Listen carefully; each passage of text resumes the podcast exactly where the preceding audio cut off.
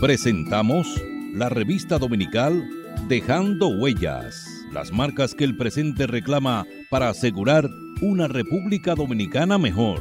Dejando Huellas. Dejando Huellas. Saludos apreciados oyentes de su programa La Revista Dominical Dejando Huellas. Recuerde que nos puede sintonizar a través del internet www.dejandohuellasfm.net y por las redes sociales en Twitter arroba Dejando Huellas R, en Facebook Dejando Huellas y en Instagram Dejando Huellas Radio. Dejando Huellas, una producción de Honorio Montás. Trillando el camino día a día en ruta segura hacia un futuro mejor.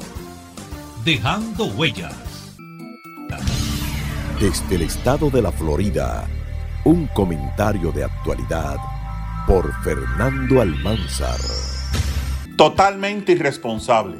Así fue como en septiembre del año pasado el presidente Joe Biden calificó el hallazgo de documentos secretos del gobierno en posesión de su predecesor, el expresidente Donald Trump. Durante una entrevista para el programa 60 Minutos de la cadena CBS, el reportero Scott Pelley le preguntó a Biden, cuando vio la fotografía de los documentos ultrasecretos en el piso de la mansión de Mar-a-Lago del presidente Trump, ¿qué pensó al ver esa imagen? Biden, sin titubeos, respondió, ¿cómo puede suceder eso? ¿Cómo alguien puede ser tan irresponsable? El mandatario estadounidense Agregó, me pregunté, ¿qué datos había allí que pudieran comprometer las fuentes y los métodos? Es totalmente irresponsable. Pero por lo reportado esta semana, ahora sabemos que Biden hoy es protagonista de la popular frase que dice, nunca digas de esta agua no beberé porque el camino es largo y te puede dar sed. Apenas dos meses de su contundente respuesta, Biden estaría cometiendo prácticamente el mismo delito de Trump, tener en su poder, sin autorización, documentos clasificados del gobierno de Estados Unidos. Punto. Y sí, hay notables diferencias que vamos a aclarar en torno a la investigación en contra del expresidente Trump y la pesquisa que ahora coloca a Biden en la mirilla. Pero al final del día, y utilizando las mismas palabras de Biden, se trata de un acto totalmente irresponsable y sí, en términos judiciales, ilegal. Que quede muy claro, si Fernando Almanzar o cualquier ciudadano común es descubierto con documentos secretos en su casa o su oficina, automáticamente es arrestado y ante la posibilidad de enfrentar una larga lista de cargos criminales entre ellos, solo para mencionar algunos, espionaje y conspirar en contra de la seguridad nacional de Estados Unidos. En este momento, ni Trump ni Biden están en la cárcel. Biden sigue siendo el presidente y Trump calentando los motores en sus aspiraciones para regresar a la Casa Blanca en noviembre de 2024. El génesis del escándalo de los documentos de Biden data del pasado 4 de noviembre, exactamente, recordemos, cuatro días antes de las elecciones de medio término, celebradas el 8 de noviembre, cuando el inspector general de la Oficina de los Archivos Nacionales de Estados Unidos le notificó al Departamento de Justicia que se habían encontrado con unos 10 documentos, algunos de índole secreto, en una oficina que utilizó Biden tras abandonar la vicepresidencia. Casi de inmediato, la Oficina Federal de Investigaciones, FBI, inició una pesquisa para determinar si esos 10 documentos habían sido mal manejados, cuál era el origen y por qué estaban en esa oficina de Biden. La pesquisa continuó y días más tarde, exactamente el 20 de diciembre, los investigadores encontraron un grupo adicional de documentos, esta vez en el garaje de la residencia de Biden en Wilmington, Delaware. El problema radica en que durante todo este tiempo la Casa Blanca se mantuvo en silencio total y no fue hasta esta semana, con el año nuevo, cuando fue filtrado por la prensa el problema de los documentos secretos en posesión de Biden.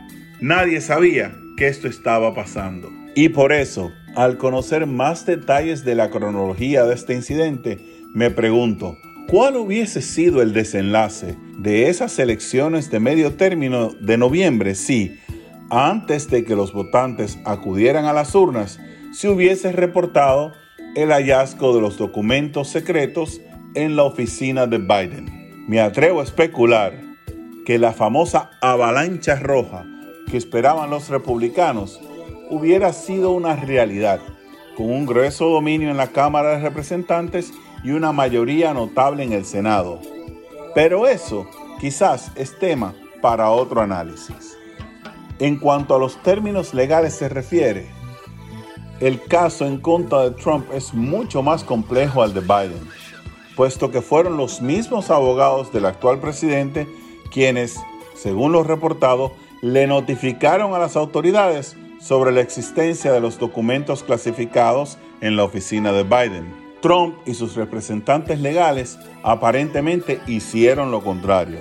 Antes de que los agentes federales allanaran su mansión de Mar-a-Lago, aquí en la Florida, en agosto de 2022, había pasado un año y medio donde los funcionarios de la Oficina de los Archivos Nacionales le pidieran al expresidente en repetidas ocasiones que devolviera los documentos que se llevó de la Casa Blanca cuando salió de la presidencia. Cuando los esfuerzos de la Oficina de los Archivos Nacionales fueron infructuosos, les refirieron el asunto al Departamento de Justicia, que obtuvo una orden judicial y autorizó el allanamiento del FBI en la mansión de Maralago. Allí se encontró un total de 15 cajas con más de 13.000 documentos, de los cuales cientos eran clasificados, secretos y ultra secretos.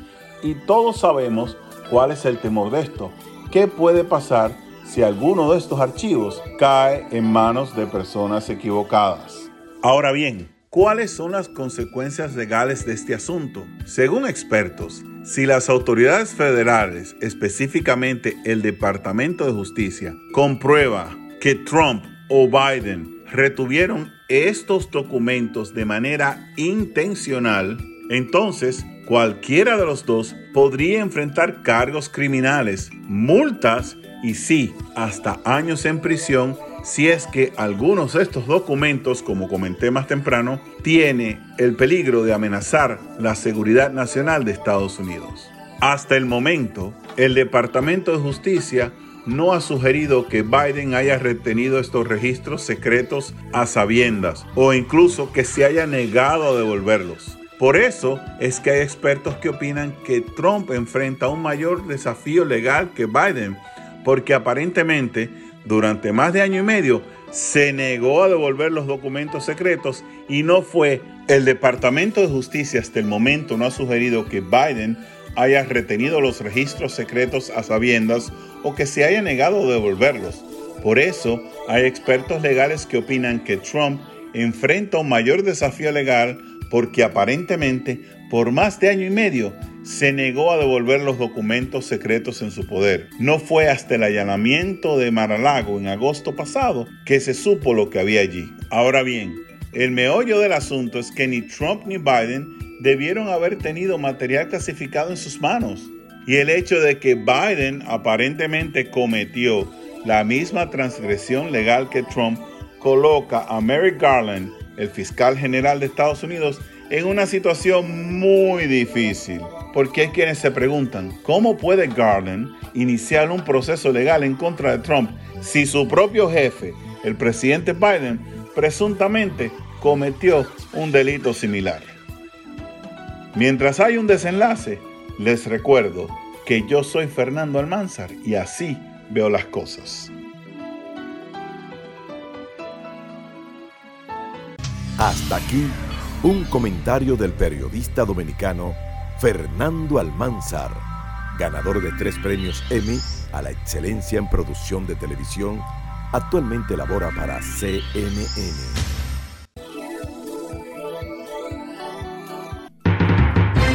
Dejando huellas. Las marcas que el presente reclama para asegurar una República Dominicana mejor. Dejando huellas.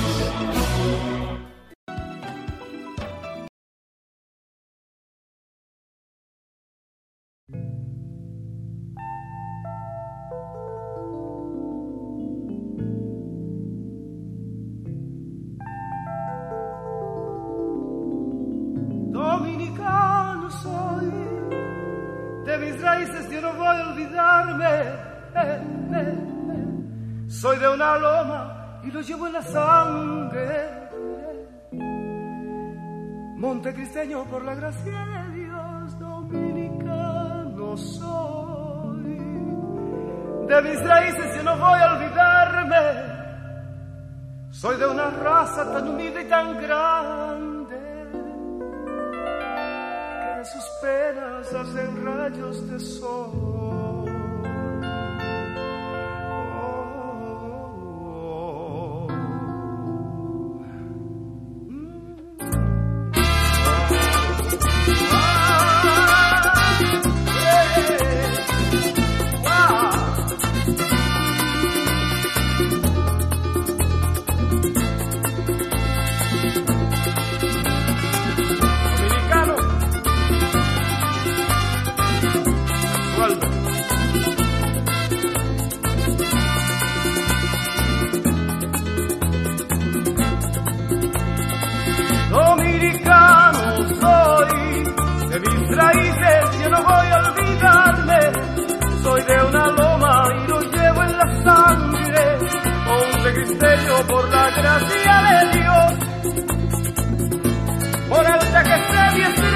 No me olvido de mi gente, quiero ser fiel a mi tierra y cantar sencillamente, dominicano soy, de mis raíces no voy a olvidarme, soy de una raza tan humilde y tan grande que de sus venas hacen rayos de sol.